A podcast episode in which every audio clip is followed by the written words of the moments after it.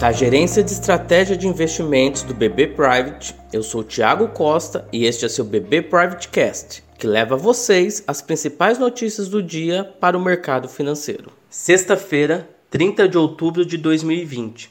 As bolsas europeias operam em direções mistas e os futuros em Nova York operam no negativo.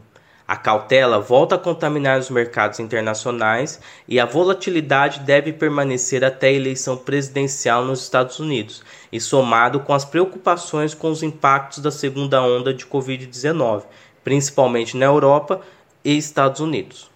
Resultados melhores que o esperado de PIBs na Europa tentam aliviar as preocupações dos investidores e que o Banco Central Europeu já se antecipando aos efeitos econômicos da segunda onda e sinaliza estímulos adicionais em dezembro.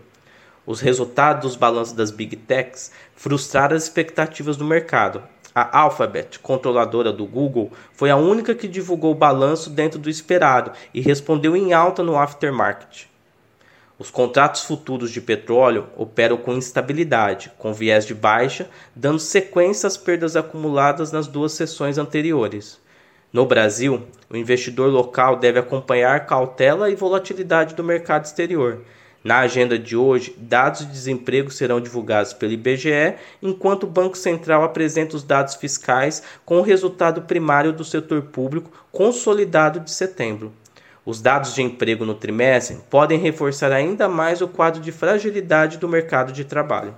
Acompanhe também nossos conteúdos pelas nossas páginas oficiais de Economia e Mercado no LinkedIn e nosso canal no YouTube com a playlist BB Private Talks. Obrigado e até a próxima.